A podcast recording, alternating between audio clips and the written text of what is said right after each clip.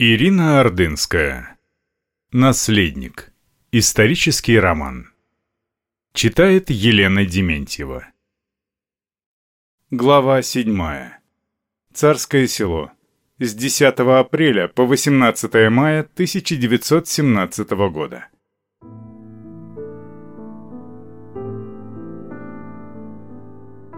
Апрель выдался ужасно непостоянным.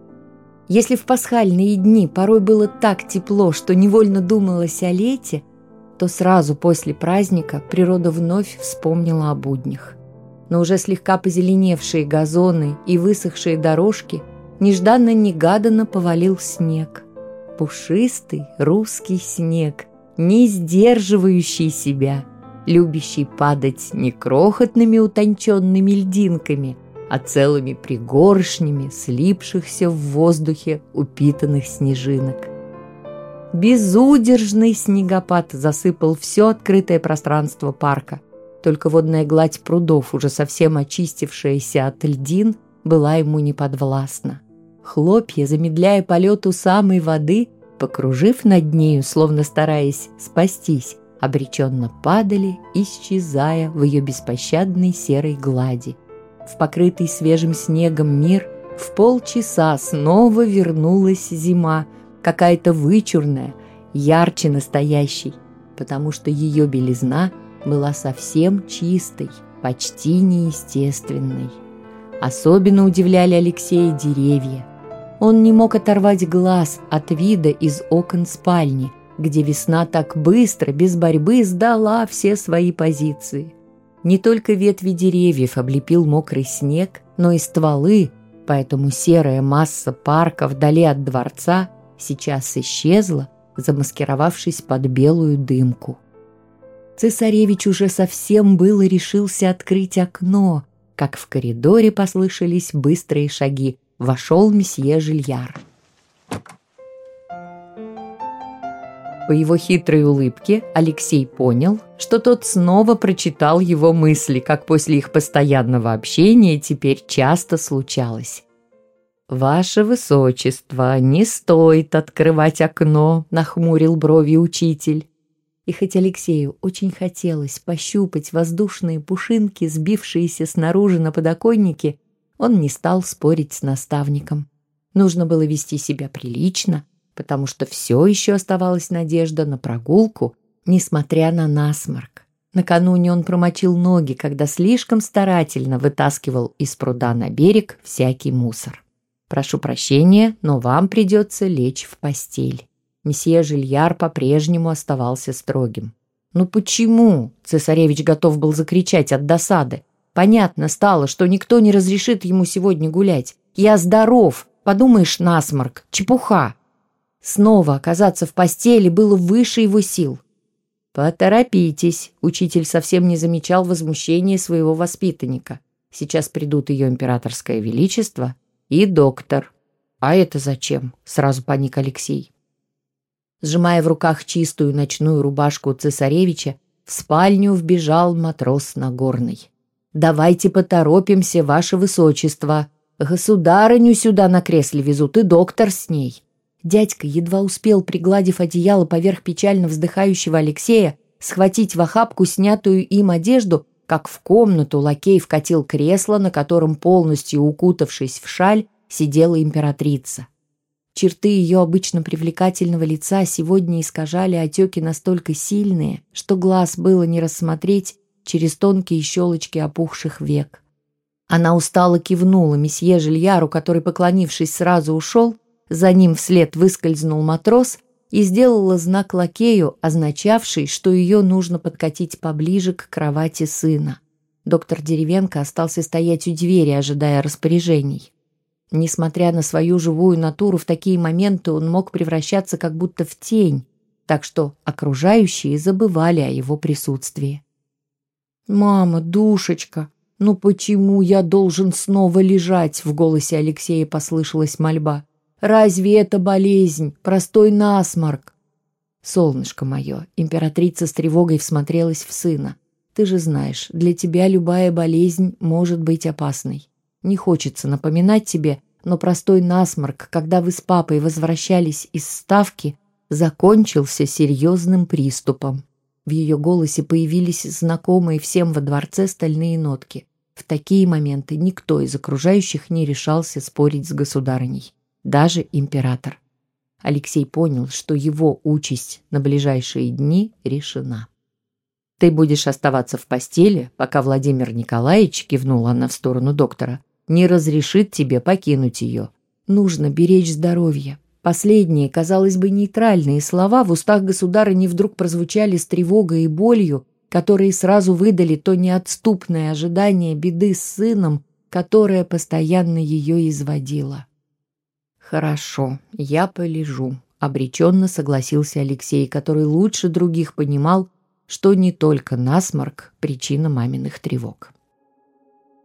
Ему в подобные моменты всегда так хотелось, чтобы его особая болезнь чудесным образом исчезла, и чтобы этот ужас, постоянное ожидание близкими беды, которая может случиться с ним, наконец осталось позади.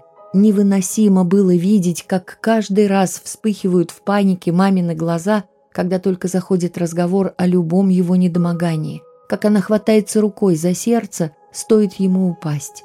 А если он просто споткнется – на помощь из разных концов парка бросаются к нему сестры, будто он маленький ребенок, а не юноша, уже одного роста с отцом. И как отец невыносимо печально, долго не отрывает от него взгляда, может быть, только усилием воли останавливая себя, чтобы самому не побежать к сыну. Это их всеобщая забота моментами казалась Алексею унизительной. Даже то, что никто никогда вслух не произносил его страшный диагноз гемофилия, отдавало какой-то бесконечной обреченностью. Будто стоило произнести это слово, и у всех сдадут нервы. Все будут денно и ночно рыдать вокруг него, окончательно отравив ему жизнь. Алексей, чтобы не видеть испуганного маминого взгляда, закрыл глаза. Но императрица только сильнее начала волноваться. «Солнышко, тебе плохо? Голова болит?» «Доктор, помогите ему!» – занервничала государыня, повернувшись к врачу. «Мама, не нужно, не волнуйся!» Алексею стало так жаль маму, что сразу забылись печальные размышления. «Прости, душка, я просто устал». Он постарался быть поласковее. «У меня ничего не болит». «Вот и хорошо, хорошо», – запричитала Александра Федоровна, быстро вытерев выступившие слезы и сделала знак лакею откатить ее кресло в сторону, чтобы освободить место у кровати для доктора. Вечером, чтобы хоть как-то скрасить Алексею неприятное возвращение к постельному режиму, император, который теперь каждый вечер читал вслух детям книги, решил сделать это в спальне цесаревича. Раскрасневшийся от усилия молоденький лакей, сначала низко поклонившийся цесаревичу, внес в комнату небольшой стол, за которым любил располагаться во время чтения государь, затем притащил мягкий массивный стул, более походивший на кресло. Пока он его устанавливал, двигая туда-сюда, стараясь добиться какой-то только ему ведомой симметрии, появилась Татьяна с настольной лампой. «Привет!» — подмигнула она брату. «Папа у меня будет читать?» — удивился тот. «У тебя!» — подтвердила она. В это время Татьяна поняла, поставив лампу на стол, что ее короткий шнур не достает до розетки, хотя не хватало провода совсем немного, метр, не больше. На лице лакея проступило глубокое расстройство от того, что ему снова нужно было переносить стол со стулом. Алексей забавлял унылый взгляд парня, без энтузиазма, со вздохом толкавшего стол. Пока Татьяна переглядывалась с гримасничающим братом, пытающимся изобразить ленивого лакея, Парень давно уже заметил, что над ним смеются. Его движения постепенно стали важными и медленными, но вид юного слуги, изображавшего гордую надменность, может быть, подражавшего Сидну Ивановичу, был совсем нелепым. И как только лакей вышел из комнаты, брат и сестра просто покатились со смеху. «Тань, а где Сиг?» Вдруг в мгновение, став серьезным, спросил Алексей. Обещал через несколько дней вернуться, и до сих пор его нет. Сидна Иваныча к нам не пускают. Никто не может уговорить солдатский комитет изменить это их решение. Еще по инерции улыбаясь, ударом ладошки по кнопке включила лампу Татьяна. Жаль.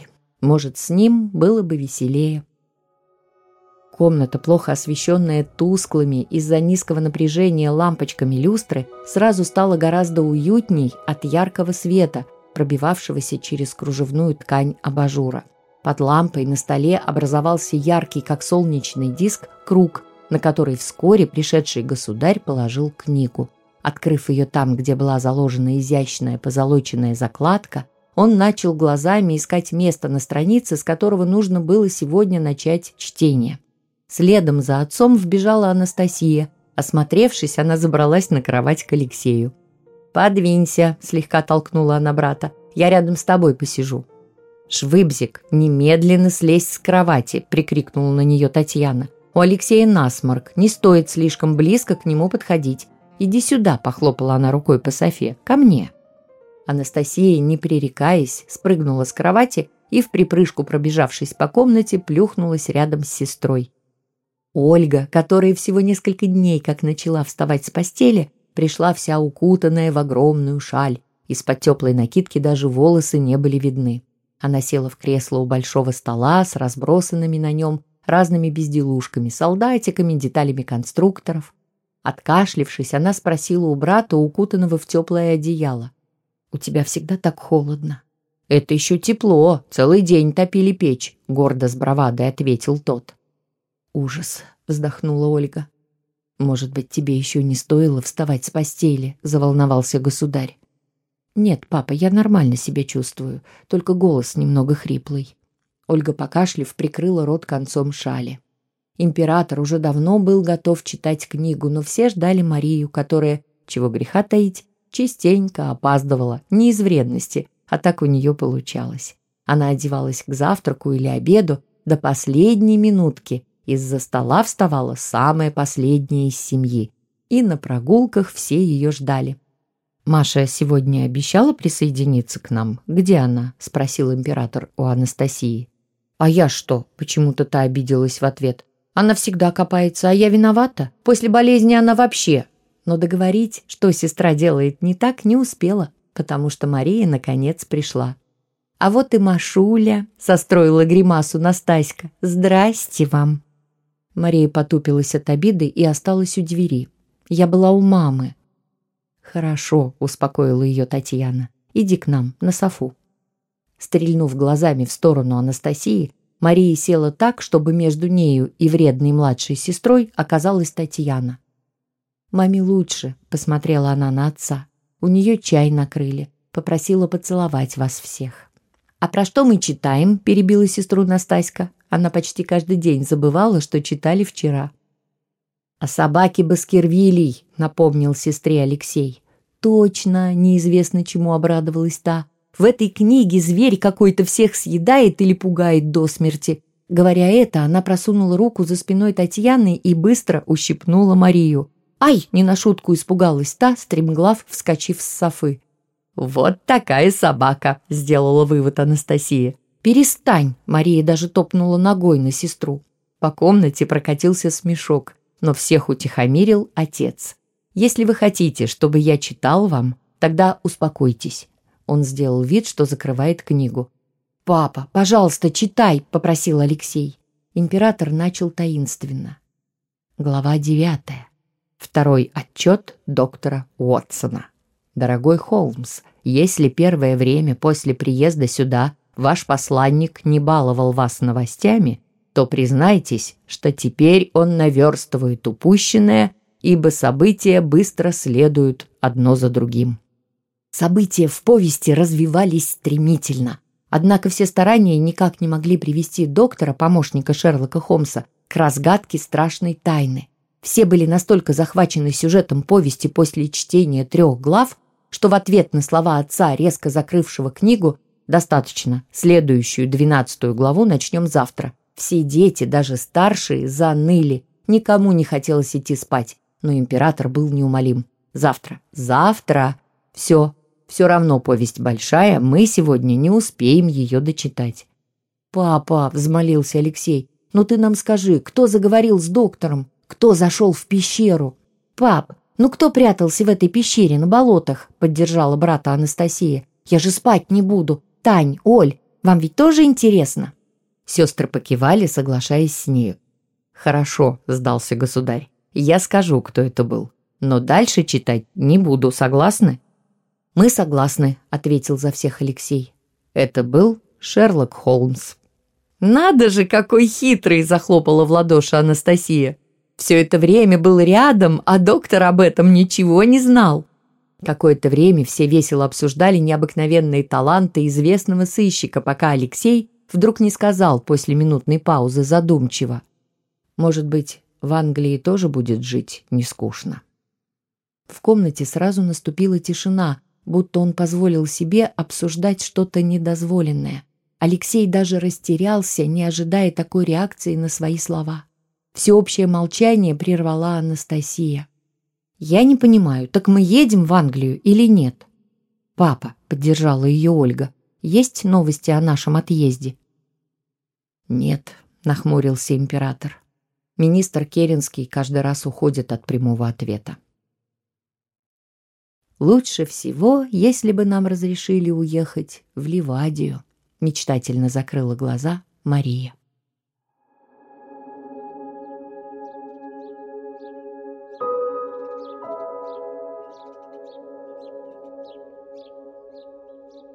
На утро снег так же быстро растаял, когда этого поспешно отвоевал у весны два совсем не предназначавшихся для него дня. Он быстро сдал свои позиции, совсем без сопротивления исчез, уступив место грязи, делавшей набеги даже на ухоженные дорожки. Прошло еще несколько дней, и весна, словно обидевшись на вероломство природы, уже настойчиво взяла свое. Словно раньше стеснявшийся чего-то апрель вдруг набрался храбрости и позеленил все лужайки вокруг дворца. И деревья не стали больше сдерживать себя.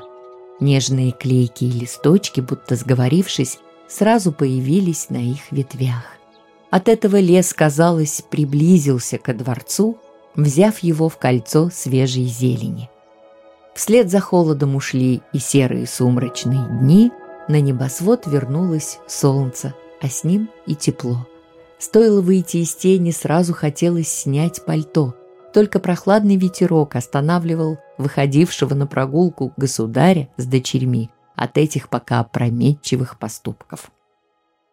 Алексей ровно через два дня совсем позабыл о своем насморке к его радости Владимир Николаевич тут же отменил для него постельный режим.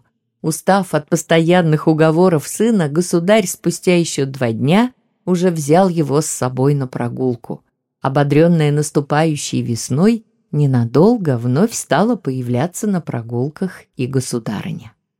Изредка нарушали новый, установленный для арестованной царской семьи порядок, неожиданные приезды Керенского, больше походившие на набеги. В дни этих посещений отменяли прогулки. Министр подолгу беседовал то с императором, то с императрицей, требовал какие-то бумаги, устраивал встречи собрания с солдатами и прислугой, во время них долго выступал с многозначительными речами. Растревоженные его очередным посещением люди потом долго не могли успокоиться. Особенно бурную деятельность развивал после отъезда министра комендант. Его мелкие придирки отравляли арестованным их и без того невеселую жизнь. Княжны до слез обижались, когда их письма, которые по правилам комендант мог читать как угодно долго, несколько дней продолжали оставаться у него, причем, освоившись, он взял за правило перечитывать отдельные куски из них вслух, часто при охране.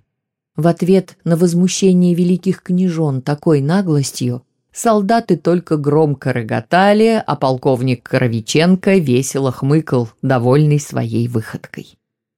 По всеобщему мнению свиты и прислуги он вел себя так, словно никогда не был офицером царской армии и дворянином. Князь Долгоруков становился багровым при каждой возмутительной выходке коменданта и говорил всем, что только страшным усилием воли останавливает себя от вызова на дуэль под лица и не делает этого исключительно по приказу государя. На следующий же день после выздоровления к Алексею перед завтраком пришел месье Жильяр, какой-то по-особенному радостный, что сразу насторожило цесаревича.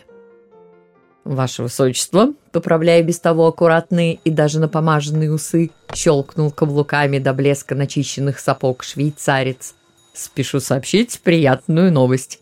Мы снова начинаем занятия».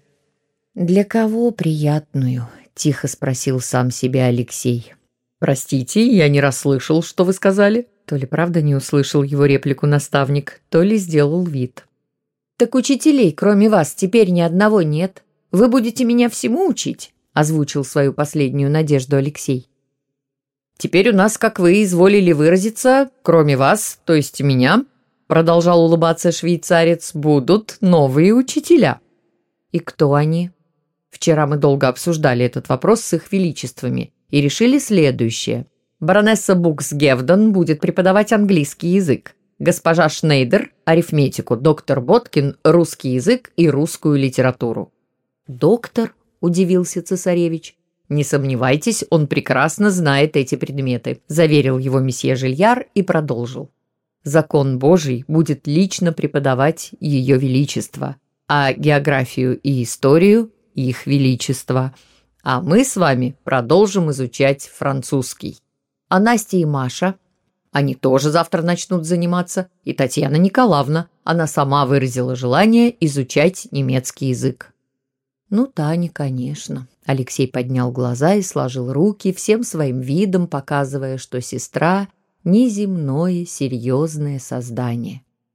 «Да я все понимаю», – поспешил он утешить печально качавшего головой учителя. Если нужно, то завтра я буду готов. Только, наверное, уже все перезабыл. С последних уроков столько времени прошло, больше двух месяцев. Под лежачий камень вода не течет. Как все иностранцы, месье Жильяр иногда к месту или нет любил использовать русские пословицы, смысл которых не всегда до конца понимал. «Да уж, вода не течет», — съехидничал Алексей, точно скопировав серьезный тон швейцарца, которым тот произнес пословицу. Через несколько дней погода установилась настолько отличная, стало так тепло, что в классной комнате Алексея все занятия была открыта форточка. Через нее в комнату проникали приятные запахи, которые витают на улице исключительно весной.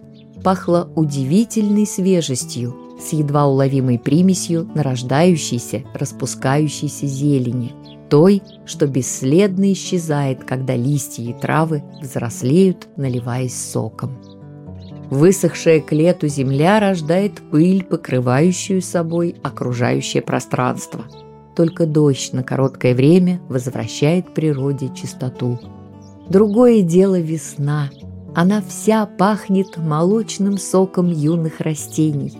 Приятно, как младенец, нежное благоухание которого – ничем не напоминает запах взрослого человека. Весна давала о себе знать не только призывными запахами, но и звуками. Птицы, тоже, наверное, обрадовавшиеся теплу, громко пересвистывались на деревьях около покоев цесаревича.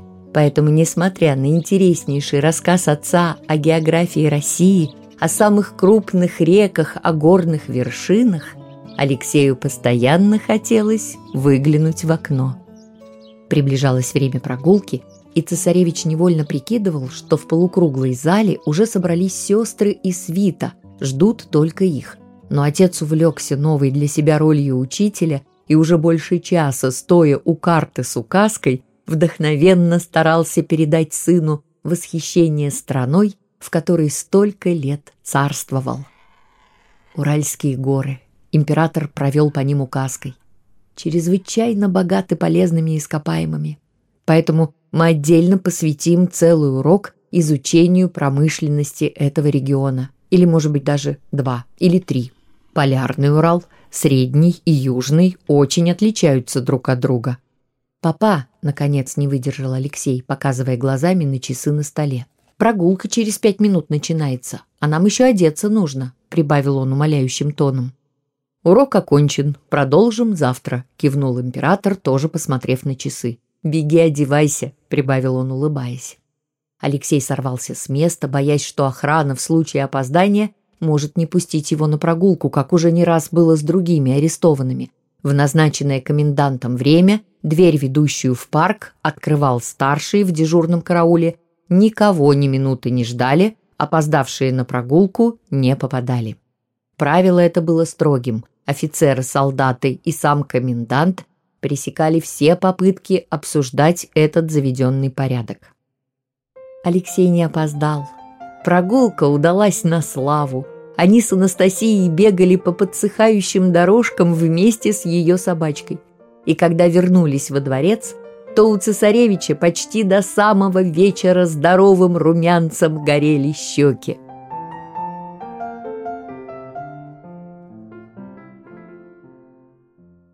После ужина царская семья и свита собрались в сиреневой гостиной императрицы – четыре фрейлины начали играть в так всеми любимый во дворце безик.